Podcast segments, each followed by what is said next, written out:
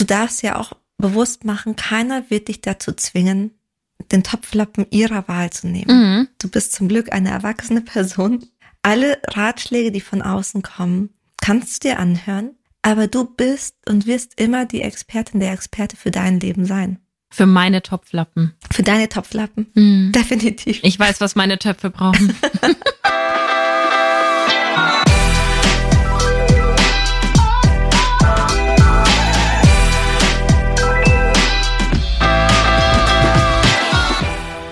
Hello Lovers, mein Name ist Dr. Sharon Brehm und ich bin Paartherapeutin und Autorin. Und ich bin Annika Landsteiner und ich bin ebenfalls Autorin und wir sprechen in diesem Podcast über moderne Beziehungen. Heute geht es über hm, Familiensysteme.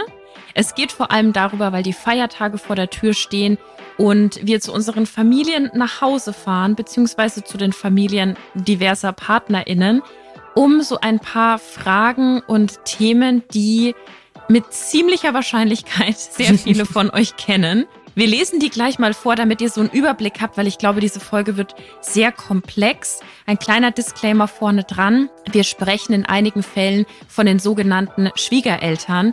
Was wir aber damit meinen, ist vor allem auch, also das kann auch die ganze Familie des Partners, der Partnerin sein. Irgendwelche Verwandte, Cousins, Geschwister. Wir wollten das nur so dicht wie möglich packen, damit wir nicht immer was erklären müssen. Wenn wir von Schwiegereltern sprechen, sprechen wir von der ganzen Familie. Auch weil manche von euch ja gar nicht verheiratet sind. So, ich fange an mit der ersten Frage. Warum fallen wir gerade bei unseren Eltern wieder in unsere alten Muster? Beziehungsweise was, wenn mein Partner, meine Partnerin von den Eltern wie ein Kind behandelt wird? Die zweite Frage ist, was, wenn unsere Schwiegereltern uns besonders unhöflich oder respektlos oder so gemein vorkommen. Was, wenn die Schwiegereltern zu involviert sind und damit auch etwas Kontrollierendes bekommen? Und dann geht's natürlich auch um die Frage, was, wenn man das Gefühl hat, man steht mit dem Vater, der Mutter, der anderen Person in Konkurrenz? Dann ganz großes Thema, was, wenn die Familie uns das Gefühl gibt, wir müssten den nächsten Schritt gehen, zum Beispiel Kind bekommen, heiraten, Haus bauen, wie auch immer. Das heißt, das ist eigentlich eine Frage, die stellen sich wahrscheinlich auch viele Singles, ne? Ja, und die letzte Frage, die wir mitgebracht haben, was, wenn mir das Gefühl gegeben wird, dass ich nicht gut genug bin oder dass ich den Ansprüchen, den Erwartungen einfach nicht gerecht werde? Ja, und vielleicht da auch mal, weil das jetzt alles groß und komplex wird, ihr könnt euch immer rausziehen, was mit euch resoniert oder wo ihr das Gefühl habt, das ist eure Baustelle. Also gerade auch bei dieser letzten Sache, dass ich nicht gut genug bin, gut genug für wen? Für die eigenen Eltern oder mhm. für die Verwandtschaft des Partners? Also mhm. vielleicht nehmen wir dann sprachlich nicht immer alle mit. Deswegen dieser Disclaimer, zieht euch raus, was mit euch da in Verbindung geht. Genau. So, Sharon, wir haben eine ganz kleine Folge heute. Leg doch mal los. ja, es wird eine kleine Folge und es gibt ganz viel Hands-on. Ich fange direkt mit der ersten Frage an, die war, warum fallen wir gerade bei unseren Eltern immer wieder in alte Muster? Und was, wenn mein Partner, meine Partnerin von den Eltern wie ein Kind behandelt wird? Hm. Vielleicht vorab, kennst du das? Ich kenne das auf jeden Fall mit den Mustern, weil ich auch so das Gefühl habe, und da haben wir bestimmt schon mal drüber geredet, dass wir oft zu Hause ja so hemmungslos die Masken fallen lassen, mhm. beziehungsweise vielleicht gar keine aufsetzen. Sicherlich nicht in allen Konstellationen, aber ich glaube, das hat einfach damit zu tun, dass Eltern uns schnell in diese Kinderrolle wieder packen, weil sie mhm. eben unsere Eltern sind und wir gleichzeitig wissen, wenn es zum Streit kommt, wo sind so die Schwachpunkte, wo kann man am besten reinpieksen. Mhm. Das wissen wir ja bei denen, die wir am besten kennen, am besten. Mhm. Ich glaube auch, ich würde ergänzen, wenn wir von alten Mustern sprechen, dann sprechen wir ja nicht von den Mustern, die wir charmant und schön und schön finden, sondern von eher von Mustern, wo wir denken, ah, da bist du eigentlich schon weiter. Und mhm. damit meinen wir also vor allem unsere Schutzmechanismen. Ja. Und das ist, glaube ich, auch das Paradoxe, denn auf der einen Seite verbinden viele von uns mit dem Bild von Familie einen Ort, in dem sie so sein dürfen, wie sie sind, wo sie akzeptiert werden. Mhm aber auch ein Ort, gerade weil wir da solche Erwartungen, Wünsche mit reinpacken, wo wir ganz schnell unsere Schutzmechanismen auspacken. Ja. Ne, die andere Person, unsere Eltern, unsere Geschwister, die kennen einfach die Punkte, die uns wehtun, mit denen wir getriggert werden können. Ja, und auch, ich weiß nicht, ob du das kennst, aber gern, also ich schreibe oft an Weihnachten mit vielen Freundinnen und oftmals kommt eben zurück, und wie ist es bei dir? Habt ihr schon gestritten? Gab es schon einen Streit? Ist die mhm. Schwester schon wieder früher abgereist? Natürlich nicht immer, um Himmels Willen. Ich will hier gar keine Horrorszenarien kreieren. Aber wir kennen auch alle diese Weihnachtsfilme, in denen sich mhm. alles hochschaukelt. Das ist nach Hause zu fahren und da vielleicht nach ein paar Monaten, wo man sich nicht gesehen hat, alles aufs Brot geschmiert zu bekommen dass da die Schutzmechanismen angehen, dass mhm. man da in alte Muster zurückfällt. Mich wundert's nicht. nee, und dazu kommt ja auch, ich meine, so Muster sind ja auch oft Reizreaktionsmuster. Und wenn wir zu unseren Eltern fahren oder wenn wir, wenn andere zu ihren Eltern fahren, dann sind da ganz, ganz viele Reize, die sagen, wir sind wieder Kind. Da ist das alte Kinderzimmer, da ist, mm. keine Ahnung, das riecht wie bei Mutter zu Hause, dann sind das wieder die gleichen Rituale. Vorschriften. Vorschriften, genau. Dann kommen ganz viele Erinnerungen hoch an Momente, in denen man jünger war und dann musste man sich an diese Vorschriften halten. An Momente, da musste man sich in diesem Kinderzimmer alleine regulieren. Mhm. An Momente, da hat man davor schon mal geschritten und dann zieht sich das so weiter. Ja. Also daher kommt es, deswegen kommen wir überhaupt in alte Muster. Die Frage ist, wenn mein Partner, meine Partnerin von seinen Eltern wie ein Kind behandelt wird, warum triggert mich das eigentlich? Naja, ist ja auch nur so ein Spiegel, oder? Also genau. man schaut dann zu und ich finde, es ist ja auch wahnsinnig unsexy, wenn der Partner, die Partnerin wie ein Kind behandelt wird, weil dann musst mhm. du selbst so dagegen arbeiten, dass du die Person nicht so siehst. Weil im mhm. schlimmsten Fall machen die Leute, die das tun, ja eine Tür auf und du behandelst die Person dann auch so oder siehst die Person mhm. auch so. Und das ist ja schon fast das Todesurteil für die Beziehung. Ja. Wenn man das nicht so sieht, wenn man seinen Partner, seine Partnerin anschaut und denkt, wow, toller Mensch, warum drücken die den so in die Kinderrolle, mhm. dann ist es einfach anstrengend, die ganze Zeit dagegen arbeiten zu müssen, gegen dieses Bild, oder? Total. Und diese Kinderrolle, es kann ja auf der einen Seite sein, dass man übertrieben gesagt das Gefühl hat, zu Hause ist mein Partner ein Pascha mm. bei den eigenen Eltern und man versteht dann plötzlich, warum man selbst im Haushalt so viel kämpfen muss. Ja. Und denkt sich, oh Mann. Und jetzt wirst du hier nochmal so belohnt, dass du dich so zurücklehnst und wir müssen zu Hause das irgendwie wieder auf Augenhöhe bringen. Mm. Kann aber auch anders sein im Sinne von, du siehst, wie dein Partner, deine Partnerin klein gemacht wird. Ja. Na, dass du siehst, okay, die hat keine Stimme mehr, die darf nicht mehr sagen, was ihr gefällt, da gibt's Grenzüberschreitungen. Und dass du dann dieses Gefühl hast von, ich würde dich gern beschützen, weil ich weiß, wie viele Verletzungen das so mit sich getragen hat. Mm. Ich will nicht, dass du dich dem nochmal ausgeliefert fühlen musst. Ich muss ehrlich sagen, ich habe dir gerade so beim Reden zugehört und mir vorgestellt, wie ich das früher noch so, also wie ich das so kenne von letzten Beziehungen. Mhm. Und ich muss immer sagen, so am Tisch an Weihnachten, da habe ich das dann immer so beobachtet, in welche Muster jeder so abdriftet und wie die mhm. Dynamiken sind. Und habe dann auch meinen Partner so mit anderen Augen gesehen. Und wenn dann alles vorbei war und ich mit dem in seinem alten Kinderzimmer war zum Übernachten, das, mhm. da sind wir wieder bei Reizreaktionsmuster, dann war aber die Dynamik zwischen uns gleich wieder die alte, mhm. was einerseits gut war, aber auch so unglaublich verwirrend, weil das wie so ein Schutzraum dann war, so nach dem mhm. Motto Tür zu und jetzt sind wir wieder in München. Waren mhm. wir natürlich nicht, aber da war es dann wieder ganz anders. Ich finde das, was du ergänzt, ist voll schön, weil man ja manchmal ein bisschen die Sorge hat, oh, müssen wir jetzt wieder von vorne anfangen. Mhm. Aber zu merken, okay, nee, stopp, wir sind und bleiben der sichere Rahmen füreinander. Und deswegen haben wir uns füreinander entschieden. Ja. Das gibt einem auch die Möglichkeit, wirklich nochmal darüber zu reden und auch diese Ressource, die man füreinander und miteinander ist, noch mehr ja. zu schätzen, zu schützen, zu fördern, zu fordern. Mhm. Wenn euch das Thema begleitet und ihr merkt, hm, da gibt's was. Wir haben ein paar Reflexionsfragen mitgebracht. Einmal, weil man weiß ja immer nicht, so wie man geht, welche spezifischen Verhaltensweisen oder Muster treten denn bei mir auf, wenn ich bei meinen Eltern bin? Mhm. Und was passiert denn bei mir? Wie fühle ich mich denn, wenn ich in diese Muster verfalle? Und wie beeinflusst das natürlich im dritten Schritt unsere Beziehung? Mhm. Und ich merke, sobald man selbst oder auch eine andere Person die Verantwortung übernimmt und sich dessen bewusst ist, dann bringt das auch nochmal so ein bisschen Frieden in eine Beziehung rein. Voll. Weil dann weiß man von außen, ah, okay, die versucht es anders zu machen, die weiß es, es fällt ihr gerade schwer, vielleicht kann ich sie unterstützen oder ich gebe ihr einfach den Raum, das selber zu machen. Aber eigentlich weiß sie, um was es geht. Ja, Ich würde super gerne noch ergänzen zu deinen tollen Reflexionsfragen. Ihr könnt da auch den Partner, die Partnerin mit reinnehmen für den Fall, dass ihr in einer Partnerschaft seid und die mit nach Hause nehmt oder ihr seid das Anhängsel sozusagen. Mhm. Weil wenn ihr schon super weit seid und offen in der Kommunikation, dann kann man auch sagen, hey, der Weak Spot meiner Eltern ist XY. Mhm. Das kann sein, dass das fällt ich rutsche dann echt immer in so eine, ich bin dann immer so krass genervt, mhm. nimm mir das nicht übel oder so.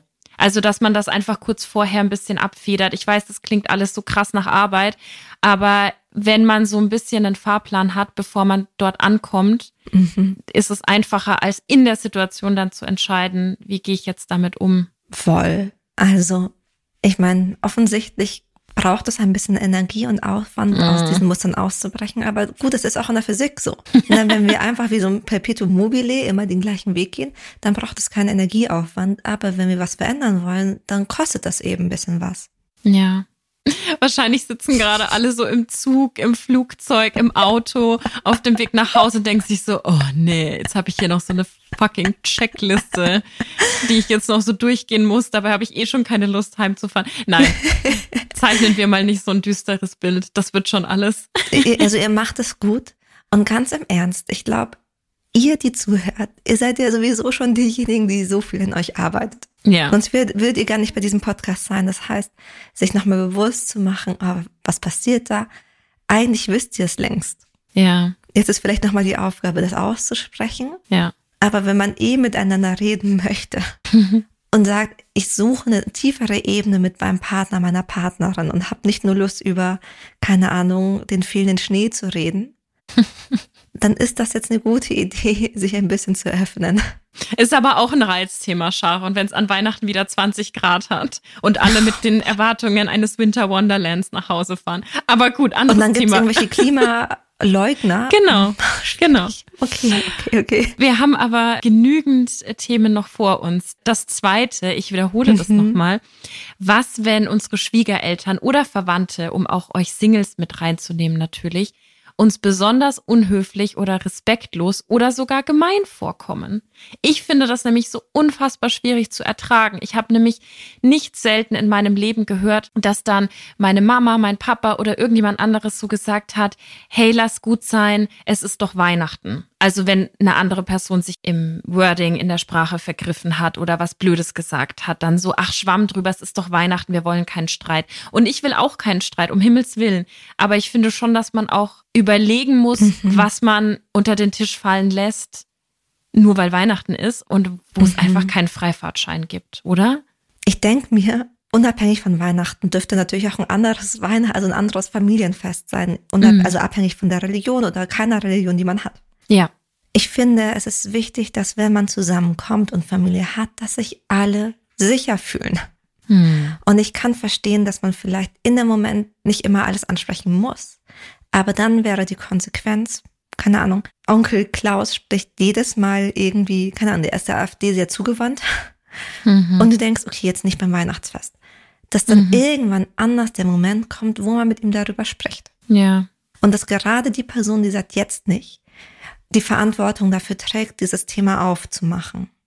Das ist aber in den meisten Familien nicht passiert. Ah, das ist ein guter Punkt. Ja, ja. Es muss nicht mal bei der AfD sein. Es kann irgendein beliebiges Thema sein, wo man sich denkt, das ist schwierig. Das mhm. ist verletzend. Damit verletzt du mich, damit verletzt du meinen Partner, meine Partnerin, damit was auch immer. Mhm. Es muss an anders an diesem Moment geben, darüber zu sprechen. Und wenn man das aber immer und immer und immer wiederholt, ja dann duldet man eigentlich dieses Verhalten. Und ich bin schon der Meinung, die Freiheit des Einzelnen endet da, wo die Freiheit des anderen beginnt. Ja. Wenn ich mich in die Position einer Mutter hineinversetze und ich merke, meiner Tochter geht's an diesem Punkt nicht gut, dann wäre erstens mein Moment von, nee, es ist nicht meine Aufgabe, meine Tochter zu züchtigen, wenn da jemand anderes über ihre Grenze geht. Zweitens, ich bin eigentlich froh, dass sie mir mitteilt, dass es eine Grenzüberschreitung gab. Und drittens, dann ist es meine Aufgabe, das Thema gut abzumoderieren, aber ich gebe es nicht in ihre Verantwortung, dass sie deswegen schweigen muss. Mhm. Aber ich verstehe, dass das hart ist und dass das anstrengend ist, wenn man selber diese Arbeit noch nicht gemacht hat. Aber ich finde deinen Hinweis so gut, dass die Person, die das immer abmoderiert und sagt Schwamm drüber, dass die an anderer Stelle dann die Verantwortung übernimmt, das Thema aufzumachen, weil mhm. wir wollen ja eben nicht, dass es beim nächsten Fest wieder genauso aufkommt. Das bringt niemandem irgendwas und man möchte ja auf Dauer Situationen verbessern. Genau. Und dass du das so weiterdrehst und da auch schaust, wer Verantwortung für was tragen muss, das finde ich richtig gut. Ja, und ich meine, jetzt war das wie so ein Mutter-Tochter, Vater-Sohn-Thema. Aber es könnte ja auch sein, dass du mit deinem Partner, deiner Partnerin am Weihnachtstisch sitzt. Ja. Und dann sagt dein Partner, der nimmt deine Hand und verbietet dir so ein bisschen den Mund, weil er denkt, mm. ah, das ist ein schwieriges Thema. Mm. Oder hm, das ist schambehaftet oder mach das mal lieber nicht. Was dann passiert ist, neben der Verletzung, die im Außen passiert ist mit dieser anderen Familie, dass ihr euch als Paar nicht mehr sicher fühlt. Ja. Naja, weil dann fühlst du dich gemaßregelt oder kritisiert oder nicht ernst genommen oder gegaslightet. Ja. Und das, das, sollte nicht passieren. Das ist eigentlich super schade, wenn das passiert. Ja. Und, ich glaube, solche Sachen können Paare nur als Paar lösen. Und das ist nämlich das Schwierige, weil die Grenzziehung, die man vielleicht in anderen Kontexten tun würde, hm. funktionieren nicht, wenn du woanders am Tisch bist. Mhm. Weil du de facto, du bist nur an diesem Tisch, weil dein Partner, deine Partnerin dieses Verbindungsstück ist. Mhm. Und deswegen ist es wichtig, da ja. schon wieder so ein anstrengendes Thema. Eigentlich ist es nicht anstrengend, aber ein Thema, über das man sich Gedanken machen darf. Absolut. So, welche Möglichkeiten sehen wir als Paar, die Situation ohne Konflikte zu klären? Ja. Was bedeutet das? Also kann es sein, dass dann das jeweilige Verbindungsglied zwischen äh, Schwiegereltern und Kindern ins Spee, dass die Person sagt, hey, ich rede mit dem Onkel Klaus beim Vorhinein und nehme ihn zur Seite. Mhm. Oder sowas wie, ich kann verstehen, dass du, dass es dich triggert. Ich habe es im Blick, er meint es nicht persönlich. Der Familienkonsens sieht so und so aus. Du musst dir keine Sorgen machen, dass du nicht gehört wirst. Ich spreche wann anders mit der Person. Mhm. Oder ein, ich weiß, ich habe da ein Schamthema. Ich arbeite daran. Es ist aber okay, wenn du deine Meinung sagst. Ja. Meine Trigger müssen nicht deine Trigger sein. Ja, absolut. Ich weiß nicht, ob das so ein bisschen eine un unpopuläre Meinung ist, aber ich habe halt oft das Gefühl, und das ist was, was es mir so schwer macht mit dieser zweiten Frage, dass die jüngere Generation oftmals das Gefühl hat, diese ganze Arbeit übernehmen zu müssen. Hm. Also diese Reflexion, bevor man hinfährt, ein Abtasten vorher, ist Onkel Klaus da, ist Tante mhm. Hilde eigentlich da, sind irgendwelche Leute da, mit denen man nicht so ein gutes Verhältnis hat, wie kann man sich darauf einstimmen. Mhm. Ich kann nur von meinen Erfahrungen sprechen, dass ich das Gefühl habe, nicht, dass ich jetzt alles richtig machen würde, aber diese ganze Arbeit kommt immer von meiner Seite. Ich weiß nicht, wie es dir mhm. geht. Ich habe noch nie erlebt, dass meine Mama gesagt hat, hey, Tante Hilde hat übrigens nachgefragt, ob du kommst und ob ihr vielleicht vorher noch mal kurz sprechen wollt, weil das letzte Mal seid ihr nicht so gut auseinandergegangen. Das war noch nie der Fall. Ich habe irgendwie immer das Gefühl, es wird entweder unter den Tisch gekehrt mhm. oder es wird gleich wieder aufgewärmt. Und das ist was, was es mir dann oft so schwierig macht, dann noch mit so einer Ruhe und Verständnis da wieder reinzugehen und im besten Fall auch noch ähm, den potenziellen Partner zu schützen. Kennst du das? Ich kenne das total und das ist nichts, was nur ein Annie Sharon-Problem ist, sondern tatsächlich was gesellschaftliches. Mir fällt das Buch gerade nicht mehr ein. Die Idee ist, dass viele unserer Eltern die Kinder von Menschen aus dem Krieg sind. Ja. Das heißt, Sachen wie Wertschätzung, Anerkennung, Liebe, Zeit, Sicherheit waren einfach sehr, sehr rar gesät. Das heißt, es war eine Generation ja. an Personen, die gelernt haben, ich überlebe, indem ich mir selber sage, ich bin gut. Hm. Ich überlebe, indem ich mir selber sage, alles ist in Ordnung. Hm. Ich überlebe, indem ich das alles alleine mache. Und natürlich haben die ihre Schutzmechanismen weitergegeben, aber sie konnten es noch nicht anders. Ja. Wenn ich an 20, 30 Jahren, da wurde Therapie so verteufelt. Ja, ja, klar. Und das macht es nicht besser, weil damit, dass wir jetzt Optionen haben, plötzlich auch mehr Arbeit bei uns liegt. Mhm. Aber um da auch die Perspektive der anderen Seite mit reinzubringen. Die meinen es meistens überhaupt nicht böse. Sie haben es noch nicht anders gelernt. Ja, aber das finde ich gut. Das, also mir hilft das, mich daran nochmal zu erinnern. Genau. Total. Und das ist manchmal hart, weil man sich, weil man das Gefühl hat, man reparentet jetzt seinen Parent. also man geht in die Elternrolle, um die Eltern zu erziehen. Mhm Weil man plötzlich merkt, als erwachsene Person oder als Person, die sich irgendwie mit seiner eigenen inneren Welt, mit Therapie, mit Psychologie auseinandergesetzt hat, oh, das sind eigentlich noch kleine Kinder. Ja. Aber sie sind es, also sie meint sich, aber zum Teil sind sie es leider wirklich noch. Ja. Oh Gott, hoffentlich kriege ich jetzt nicht total viel Hate von allen älteren Personen. Aber nee, das ist okay, finde, das ist in Ordnung. Die dürfen sich an mich wenden. Also das größte Learning für mich beim Erwachsenwerden ist, dass man, natürlich ist man on paper irgendwann erwachsen, aber gerade äh, Konflikte schwelen so lange und ich merke vor allem auch oft in Gesprächen mit 60, 70-Jährigen, dass da natürlich nichts aufgearbeitet wurde. Und da will ich nicht mit dem Finger auf die zeigen, sondern genau das, was du erklärt hast. Es gab die Tools nicht, es gab die Zeit nicht, es gab schlichtweg die Ressourcen nicht. Und ich finde schon, dass man sagen kann, wir sind alle nie so erwachsen, wie wir uns das als Kinder vorgestellt mhm. haben. Als Fünfjährige dachte ich, mit 30 hat man sein Leben im Griff. Voll. So. Volle Kanne. Das, was ich sage, meine ich auch im Übrigen überhaupt nicht arrogant im Sinne von, oh, Nein. wir haben jetzt die Weisheit mit, wir sind auch Nein. alle am Probieren und Fehler machen. Und wer weiß, vielleicht kommt dann Generation nach uns und sagen, das war ein netter Anfang mit der Bindungstheorie und das war ein netter Anfang mit der Schamauflösung. Es war alles sehr nett. Aber wir sind noch nicht angekommen. Ja, ja. Mega. Nächstes Thema, oder? Wir haben noch Gerne. einige. Drittes Thema. Was, wenn die Schwiegereltern zu involviert sind und damit auch sowas von Kontrolle haben? Hm. Ich hatte das tatsächlich mal, als ich Anfang 20 war, dass die Mutter von meinem Freund, ich würde jetzt nicht sagen, die war super involviert, weil er das schon mhm. immer ganz gut abmoderiert hat. Also der hat die, mhm. der, Ach, der hat sie schon immer auf ihren Platz verwiesen und eben gesagt, hey, das ist eine Sache zwischen Annika und mir. Aber sie hat es halt ganz oft versucht und sie hat auch oft versucht, Einfluss zu nehmen. Mhm. Und das waren auch immer so kleine, ich weiß noch, es war einmal so, da war sie zu Besuch in München und da ging es um meine, sie war zu Besuch bei mir mhm. und er auch bei mir und ich habe dann irgendwie so den Abwasch gemacht nach dem Essen und dann hat sie so gesagt, dass sich diese Lappen nicht eignen zum Spülen und dass ich doch andere kaufen sollte. Das war jetzt noch so ein harmloses Ding. Ich will jetzt auch gar nicht eben zu viel erzählen, aber mhm. das war voll oft an der Tagesordnung. So dieses, ich nehme da Einfluss auf deine Partnerin. Ich kann die Wut verstehen. ich kann die Wut verstehen. Eine Sache, die hilft, ist, sich bewusst zu machen, dass von der anderen Seite das oft überhaupt nicht übergriffig gemeint ist, mhm. sondern im Gegenteil, dass es ein Bit for Connection ist, so ein ich möchte ein bisschen involviert in deinem Leben sein und ich ah. möchte dir vielleicht was Gutes tun. So, yeah. ich hätte mich gefreut, wenn mir meine Mutter das gesagt hätte. Ja, so, ja, kind ja. macht es so mhm. und so. Mhm. Das hilft ganz oft, sich bewusst zu machen, die meinen es wirklich nicht böse, weil dann kann man so ein bisschen mit, mit mehr Mitgefühl drauf gucken. Und um mal zu testen, ob das wirklich so ist, mal nachzufragen, wenn dann zum Beispiel die Idee mit den Topflappen kommt oder Putzlappen kommt, welche Erfahrung sie hat und dann mal in so ein Gespräch reinzugehen und das wirklich nur zu sehen als, ah, da möchte mir jemand was erzählen.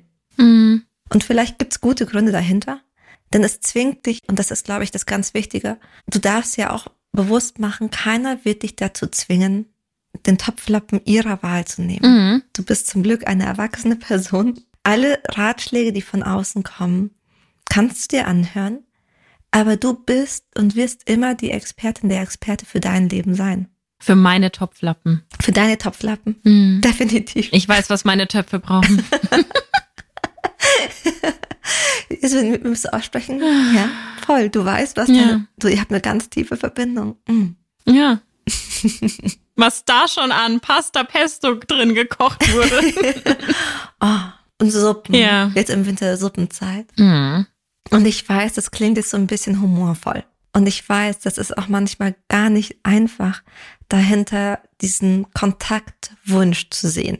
Mhm. Wenn ich mir aber bewusst mache, dass dahinter ein Wunsch nach Kontakt ist, dann kann ich ja bestimmte Orte suchen, an denen das möglich ist. Mhm. Weil dann kann, dann gibt es dieses Bedürfnis, was wir alle erstmal haben, Verbindung. Und eigentlich ist es ja auch was Schönes zu sagen, hey, ich habe gerne eine Verbindung zu meinem Sohn, und zu seiner Freundin oder zu meinem Sohn und seinem Freund, oder wie auch immer dann eine Konstellation aussieht. Ja.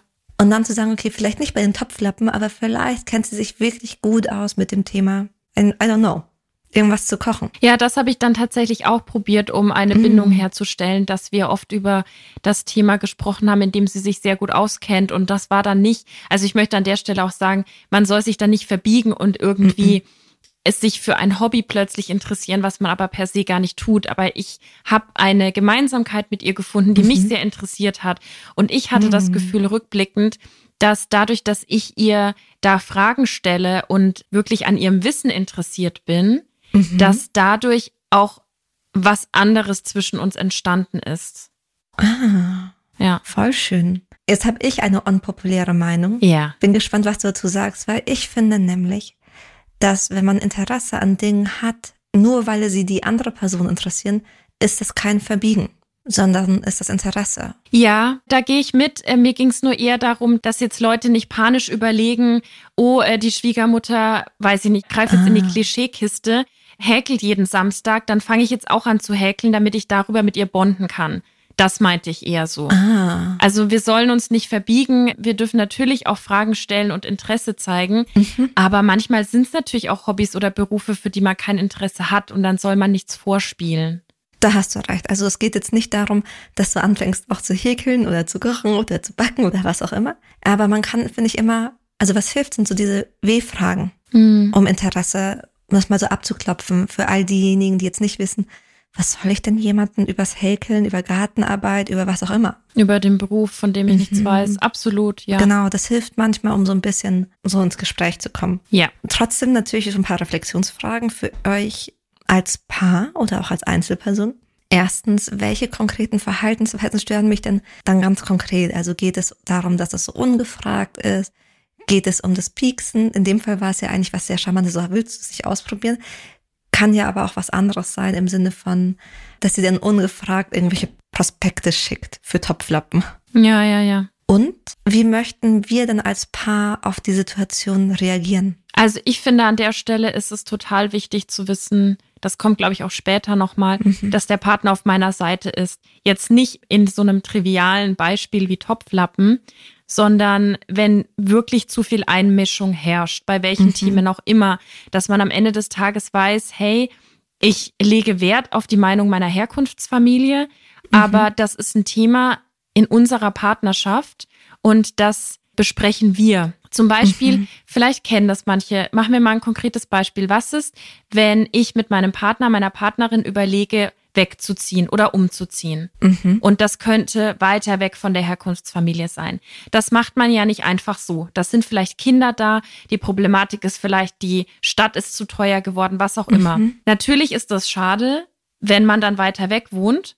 Aber wenn jetzt die Schwiegereltern oder Eltern einfach reingrätschen und sagen, nein, das wollen wir nicht, dann ist das ein Punkt, wo man sagen muss, hey, stopp, wir haben da viel drüber geredet, hier sind unsere Argumente und ich stehe am Ende des Tages bei meiner Partnerin und mhm. ihr könnt da Input reingeben und wir können Lösungen finden, aber ihr könnt nicht einfach bestimmen, dass ihr das doof findet. Ja. Ja. Das ist total, ist ein wichtiges Beispiel. Das ist auch nochmal wirklich bewegender. Bei der Topflappen kannst du hier links rein und dann wieder raus auf der anderen Seite deines Ohres. Ja. Aber bei solchen Sachen hat man ja das Gefühl von einem Konflikt. Ja. Ich glaube, was da zusätzlich hilft, ist, sich bewusst zu machen, dass natürlich von der anderen Seite eine emotionale Reaktion kommen wird, weil da Verlust, Ängste, Unsicherheiten mm. aufkommen. Mm. Und sich bewusst zu machen, dass das jetzt keine Kritik an der Entscheidung ist, sondern auch eine Konsequenz. Ja, ja. Also wenn wir jemanden lieben und die Person zieht weg, dann ist es normal, dass wir ein bisschen traurig sind. Ja. Oder es wäre auch ein bisschen komisch, wenn da gar keine Trauer hochkommen würde. Nee, total. Aber es darf eben nicht sein, dass ich der anderen Person ihre Umzugspläne madig rede. Ja. Und da darf ich die Grenze setzen. Ja. Und ich erlebe das auch, zumindest in den, in den Paaren, die ich begleitet habe, wenn die in den Kontakt mit ihren Eltern gegangen sind. Oft, und es ist echt schön, oft sind dann die Eltern auch irgendwie dankbar. Weil die wissen oft nicht, warum sich eine Person zurückzieht, spüren aber, dass es zu Irritationsmomenten kommt. Mhm. Und wenn man das ein bisschen besser einordnen kann, gibt es ihnen auch eine Art von Sicherheit. Und deswegen finde ich das eigentlich schön, wenn man es schafft, sich an Weihnachten zusammenzusetzen und solche Themen nicht umschifft, weil man Angst hat, dass es eskalieren könnte, mhm. sondern dass man es schafft, und da dürfen gerne Tränen fließen und da darf auch mal diskutiert werden, aber man kann sich auch gemeinsam aufs Sofa setzen, eine Schale Plätzchen aufstellen, eine mhm. Flasche Wein oder Punsch oder Kaffee, Flasche Kaffee, wow, ähm, aufmachen. Geil und darüber reden und das liebevoll und da darf Raum mhm. für alles sein. Aber das schließt zu den Kreis zu diesem ersten Punkt, zu diesem mhm. Lass gut sein. Wir reden da wann anders drüber. Ja, wann denn? Wir sind doch gerade alle da. Wir sind eine Familie. Wir mögen uns im besten Falle. Jetzt sprechen wir drüber und machen das in einem Safe Space. Wir kriegen das schon hin. Du hast mir voll die Überleitung gegeben, Anni. Geil. Es ging ja auch um, wenn die Eltern jemanden noch als Kind behandeln. Gerade dieses, ich spreche das offen an. Und ich erlaube mir eine Grenze und ich erlaube mir die Expertin für mein Leben zu sein, ist ein ganz wichtiger Punkt, um mhm. erwachsen zu werden. Mhm. Denn klar waren unsere Eltern, als man zwei Jahre alt war, eigentlich bis man volljährig war, von Gesetzes wegen, her diejenigen, die entscheiden durften oder denen man auch die ja. Verantwortung für uns gegeben hat. Ja. Die mussten das ganz lange machen. Die mussten ganz, ganz lange diese Entscheidungen fällen. Mhm. Jetzt zu merken, okay, ihr habt diese Verantwortung nicht mehr. Und mhm. ich schaffe das alleine, weil ihr habt mich so weit getragen. Mhm. Und ich kann das. Macht mhm. uns ja auch wieder mehr zum Erwachsenen, auch in Bezug zu unseren Eltern. Bringt auch ja. eine Augenhöhe mit. Ja, ja, voll. Alright. Nummer vier? Gerne. Ich habe das Gefühl, es sind echt viele tiefe Themen. Wir versuchen mal das durchzubringen, aber ich merke, es geht voran. Okay, weiter. Ähm, was, wenn man das Gefühl hat, mit der Mutter, dem Vater in Konkurrenz zu stehen? Und ich finde, das ist so ein klassisches Thema in vielen Familien. Und mir ist das tatsächlich auch, vor allem als ich noch jünger war, mit einigen meiner Ex-Freunde aufgefallen. Mhm. Also warte mal ganz kurz, hast du das Gefühl, dass du mit der Mutter in Konkurrenz standest oder stand der Vater mit seinem Sohn in Konkurrenz? Ich verstehe es gerade noch nicht so ganz. Meine Ex-Freunde haben mir zurückgespiegelt, dass sie das Gefühl haben, mein Vater steht mit ihnen in Konkurrenz. Oh wow, okay. Also, weil man hat es ja klassischerweise bei so Schwiegermüttern und dann Schwiegertöchtern. Aber das waren so ah, ein peinliches Beispiel, als ich so 16, 17 war. Mhm. Dann kam mein Vater, das war mir wirklich peinlich, ich merke euch jetzt, ist mir peinlich, und hat dann die Jungs gefragt, was ihre Eltern verdienen. Oh, oh mein Gott, das ist doch schon ein ja. geiler Move, ne? Das, das muss man, das muss man sich erst mal trauen. Puh, okay. Ja. Und wie haben die Jungs darauf reagiert? Und die waren perplex und wussten nichts mit der Frage anzufangen und haben aber zum Glück dann mit mir quasi darüber gesprochen. Ein Teil von mir hat sich dann gedacht, ja, keine Ahnung, warum er das macht. Ist peinlich. So halt die, die 17-jährige Sharon. Entweder er versucht gerade einen Witz zu machen, um das Eis zu brechen, mhm. oder es geht eben um eine Art von Fürsorge. So bin ich in guten Händen. Ich meine, es ist nicht meine Aufgabe, wirklich zu wissen, was das Bedürfnis hinter dieser Aussage war. Mhm. Aber, und dann ging es einfach darum, können wir das ändern und was ist das Bedürfnis dahinter? Mhm. Weißt du, ob deine Ex-Freunde sich damals oder dein Ex-Freund sich gewünscht hat, dass du in dem Moment dich vor ihn stellst und sagst, hey Papa, was soll das? Lass das bitte. Also so ein, ich stelle mich mhm. wirklich auch sichtbar an die Seite und sag, hey, benimm dich jetzt oder wir gehen. Das ist eine echt spannende Frage. Weil ich kann mir schon vorstellen, dass ein Teil von mir reagiert hat im Sinne von, oh Gott, das ist so peinlich. Ja, ja, voll. Ob das damit schon ein, ich habe mich vor ihn gestellt, ja. war Interpretationssache. Glaubst du, du hättest da mehr gebraucht, wenn du dich eine absurde Frage. Wenn du dir vorstellst, du wärst mein Freund mit 17 gewesen, Anni. Mit 17 weiß ich nicht. Ich weiß, ich hatte mal ähm, eine ganz schlimme Auseinandersetzung und da hat mein Partner ich habe nichts erwartet oder wahrscheinlich habe ich was erwartet, aber ich habe es nicht kommuniziert. Mhm. Aber mein Partner hat das so gehandhabt, wie ich das im Nachhinein gebraucht habe, nämlich sich ganz deutlich mhm. an meine Seite gestellt. Aber da waren wir natürlich auch älter. Das war jetzt keine Rumspielerei mhm. mit 16, 17. Da eben auch nochmal das, was ich beim Punkt schon davor gesagt habe. Es ist auch an bestimmten Stellen wichtig, dass man merkt, bis hierhin und nicht weiter. Das ist mein Partner, meine Partnerin. Mhm. Diese Menschen habe ich mir aus einem guten Grund ausgesucht. Mhm. Punkt. Ich glaube, das, was du sagst, ist eigentlich schon das Heilende. Wir brauchen dann manchmal das Gefühl, dass jemand sich wirklich für uns entscheidet. Ja. Und wir wollen und können nicht immer den Kampf mit den Schwiegereltern führen. Wenn aber die Person, die das Bindeglied da ist, die Verantwortung übernimmt und auf der einen Seite seiner Mutter widerspiegeln kann, hey, du bist mir wichtig und du bleibst immer meine Mutter, du hast einen ganz, ganz wichtigen Ort in meinem Leben und das ist meine Partnerin, das ist mein Partner. Und ihr seid in keiner Konkurrenz, ihr nimmt euch nichts weg. Und das sind ganz, ganz unterschiedliche Beziehungen, die wir miteinander führen. Ja, also vielleicht an der Stelle auch nochmal der Hinweis, bevor wir zum nächsten Punkt übergehen. Wenn irgendein Punkt genau das Thema ist, das euch im Nacken sitzt und ihr gerade auf dem Weg nach Hause seid oder mit eurem Partner, eurer Partnerin zur Familie, dann sprecht das vielleicht mit diesen Menschen an, bevor ihr dort ankommt. Und ihr müsst das dann gar nicht groß machen, vielleicht mit mm -mm. den Familien, die auf euch warten, sondern dass ihr einfach wisst, wo ihr steht. Da geht man mit einem ganz anderen Gefühl rein. Total. Ich glaube auch in dem Augenblick, in dem man sich öffnet. Ja. Und sagt, hey, du, mir ist das aufgefallen. Das kann ja sein, dass es der anderen Person nicht auffällt. Ja, ja, voll. Zu mir, meinem 17-jährigen Ich, mir war es peinlich, aber ich hatte das noch nicht als Konkurrenz gesehen. Mhm. Aber dieses sich öffnen und die andere Person teilhaben lassen, ohne die Angst zu haben, dass dann ein Konflikt entsteht, weil die Person dann ihre Eltern verteidigt. Ja. Sondern im Gegenteil, dieses, ich weiß, ich bin da sicher und ich habe das Vertrauen, dass du mich verstehen willst und willst, dass es mir gut geht. Ja. Okay, Punkt Nummer fünf.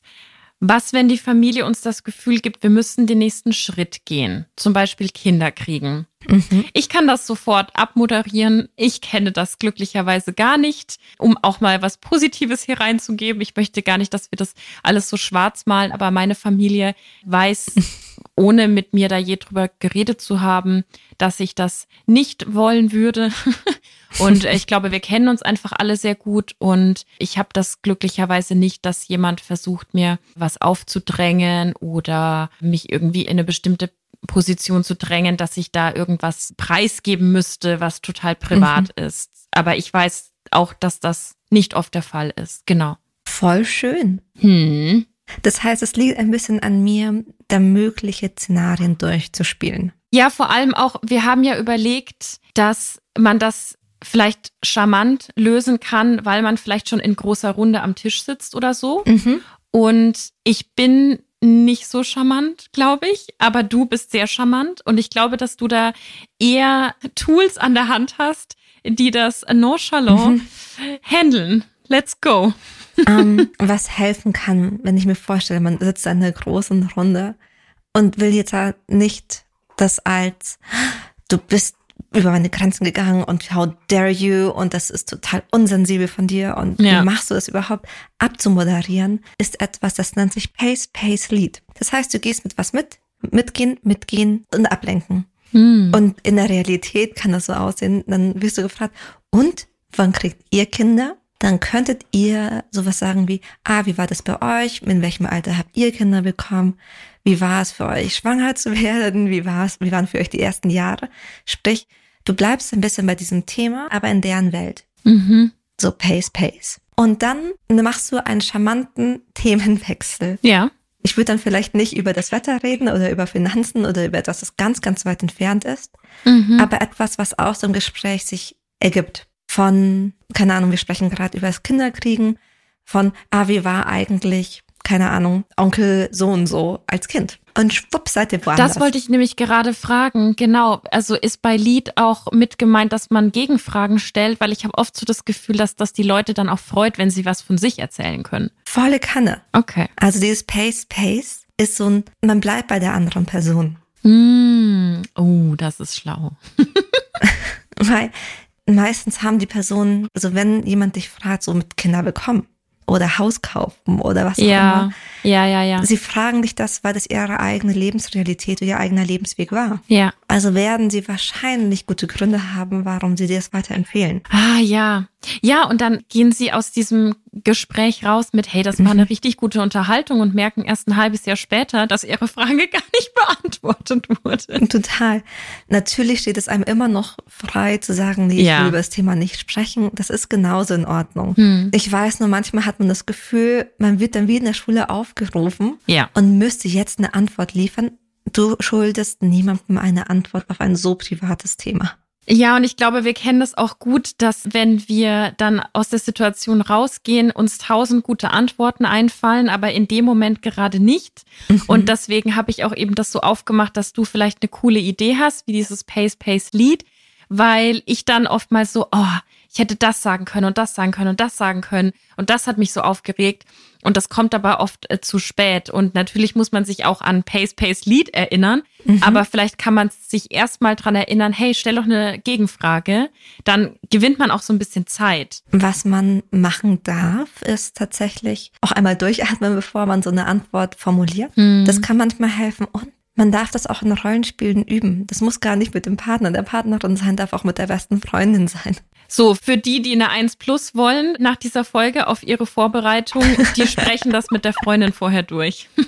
Weil ich finde schon, das ist was anderes, wenn man sich Dinge überlegt, als wenn man sie wirklich umsetzt. Ich glaube, alles, was wir uns überlegen, das klingt in unserem Kopf toll, aber wenn wir es noch nicht umgesetzt haben, dann kann das dazu führen, dass wir es dann in der Situation doch noch nicht kennen. Hm. Dann die allerletzte, aber nicht weniger wichtig als die anderen. Was, wenn mir das Gefühl gegeben wird, dass ich nicht gut genug bin oder den Ansprüchen nicht genüge?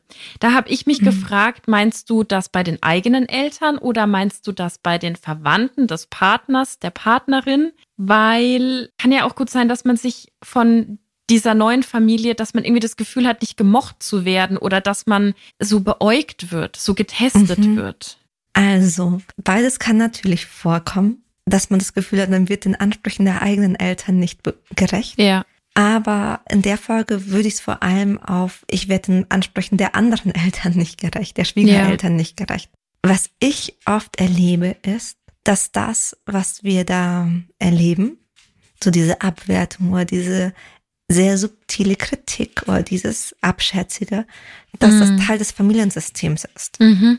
Das ist manchmal auch noch an Geschlecht gebunden, also dass man die Kritik, dass man die eher bei Frauen sieht, bei den weiblich gelesenen Personen, oder dass sie eher die männlich gelesenen Personen betrifft. Das hängt an anderen Situationen, also das kann nochmal eine Rolle spielen. Mhm. Dadurch, dass das oft im Familiensystem hängt, ist es wichtig, die Partnerin und Partnerin mit ins Boot zu holen und sie so ein bisschen zu primen. Mhm. Weil dann merkt man, dass es nichts Spezifisches was nur dein Problem ist, das hatten vielleicht auch schon andere vor dir. ja. Macht's nicht besser, Klammer auf, Klammer zu. Aber dann nimmt man es nicht als persönlichen Angriff wahr. Voll. Also ich finde das einen richtig guten Punkt, weil man nimmt ja dieses getestet werden oder beäugt werden total persönlich. Also ich kenne niemanden, der da nicht denken würde, oh, bin ich overdressed oder mag die mich irgendwie nicht, weil ich so und so aussehe oder hat mein Partner mhm. was erzählt über mich, was der gerade wieder einfällt. Also da geht ja so das Gedankenkarussell los. Und Total. wenn du vorher sagst, hey, mein Papa hat, als ich 16, 17 war, meine Ex-Freunde immer gegrillt und gefragt, was die Eltern verdienen. Ja. Falls er das nachher sagt, nach einem Gläschen zu viel, das hat nichts mit dir zu tun. Ich finde schon, also zum einen sorgt es für einen Lacher und zum anderen ist man einfach wieder vorbereitet. Vorbereitung ist alles. Total gut zu wissen. Nee, wenn man die Sachen dann so weiß, dann kann man sie auch einfach anders einordnen. Ja. Und für den Fall, dass man das Gefühl hat, boah, die mögen jetzt wirklich mich ganz spezifisch nicht. Um ehrlich zu sein, wissen diese Eltern, diese Schwiegereltern ja gar nichts über dich. Die kennen dich jetzt auch nicht viel besser als, keine Ahnung, der Schaffner in der U-Bahn. Und ich mache gleich mal die Überleitung, wenn sie dich schon gut kennen, weil ihr schon sehr, sehr lange zusammen seid, es gibt nämlich eine Folge zum Thema Jugendliebe, wo wir darüber sprechen. Da kannst du jetzt vielleicht auch noch ein bisschen was dazu sagen, wenn die Schwiegereltern einen noch als Kind oder als Jugendliche sehen und nicht mitgegangen mhm. sind mit den Veränderungen, die ihr als Paar ja. durchgemacht habt. Dann könnt ihr auch in die Folge mal reinhören. Du hast ja ins Konzept geschrieben, dass es da oft um die Projektionen der Eltern geht. Genau. Also es, Projektionen sind ja Vorstellungen, Bilder, die wir auf eine andere Person draufsetzen. Ja. Und das muss dann gar nicht was mit der Person zu tun haben, sondern es ist so das, was wir uns denken. Das sind die Geschichten, die wir uns irgendwann gemacht haben, die aber vielleicht gar nicht der Realität entsprechen. Ja. Und jetzt ist natürlich, du hast jetzt nicht automatisch die Aufgabe, ihr Bild zu verändern. Das ist immer eine Frage, wie offen sind auch die Eltern dafür, dass, oder die Schwiegereltern das verändern zu wollen. aber sich bewusst zu machen, die kritisieren gerade einen Teil von mir, den ich schon lange nicht mehr bin. Ja. Das kann trotzdem schmerzhaft sein, aber man darf sich davon auch distanzieren. So, ja, wir alle haben alle mit 16, 17, 18, 19, 20, vielleicht sogar noch letztes Jahr Dinge gemacht, auf die sind wir heute mit mehr Wissen nicht mehr so stolz. Mhm. Und trotzdem dürfen wir sagen, okay, wir wussten es noch nicht besser und wir haben aus diesen Fehlern gelernt. Mhm. Und das dadurch, und ich finde auch durch dieses Wissen, wir haben gelernt, wir haben uns verändern und sich das selber so zusichern zu können, entsteht erst Selbstbewusstsein. Ich finde total, dass bei allen Punkten immer wieder diese Falle in Anführungszeichen mitschwingt, dass wir in eine Kinderrolle fallen. Also gar nicht mal unbedingt auch gedrängt werden, aber wir fallen mhm. in eine Kinderrolle, wenn wir nach Hause zu unseren Eltern fahren. Wir fallen vielleicht nicht unbedingt in eine Kinderrolle, wenn wir zu den Eltern oder der Verwandtschaft des Partners, der Partnerin fahren. Aber dadurch, dass man in so ein Familiensystem reingeht und angeguckt wird von innen, mhm ist man auch vielleicht nicht in der Kinderrolle, aber es ist auch wieder eine Frage von, was ist hier auf Augenhöhe. Mhm. Und das schwingt bei allen so mit, auch weil du jetzt nochmal so über Selbstwert und Entwicklung gesprochen hast. Ich glaube, es ist immer ganz gut, sich zu erinnern, wer bin ich? Wie alt bin ich wirklich?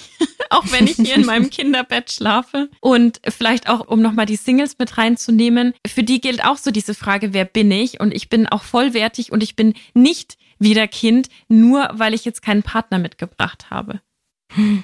Ah nee, voll wichtig. Das ist nämlich eine der wichtigsten und stärksten Blockaden, die wir so haben, dass wir meinen, mhm. wir sind noch das Kind. Ja. Und sich zu erinnern, nee, stimmt nicht. Ja. Das gibt uns wieder so viel Macht und Energie und Zentrum zurück. Mhm. Also ich glaube, das war jetzt viel. Vielleicht muss man sich das auch zweimal anhören. Oder ihr hört euch die speziellen Fragen ein paar Mal mehr an, die gerade bei euch wirklich aktuell sind.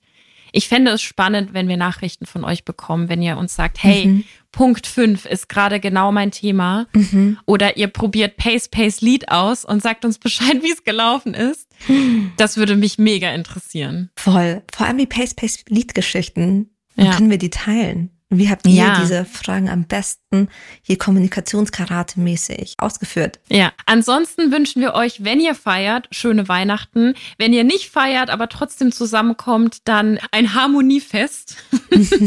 aber erinnert euch dran, das ist jetzt so meine persönliche Meinung, ihr müsst nicht leiden, nur um Harmonie herzustellen. Mhm. Ihr dürft auch heimfahren.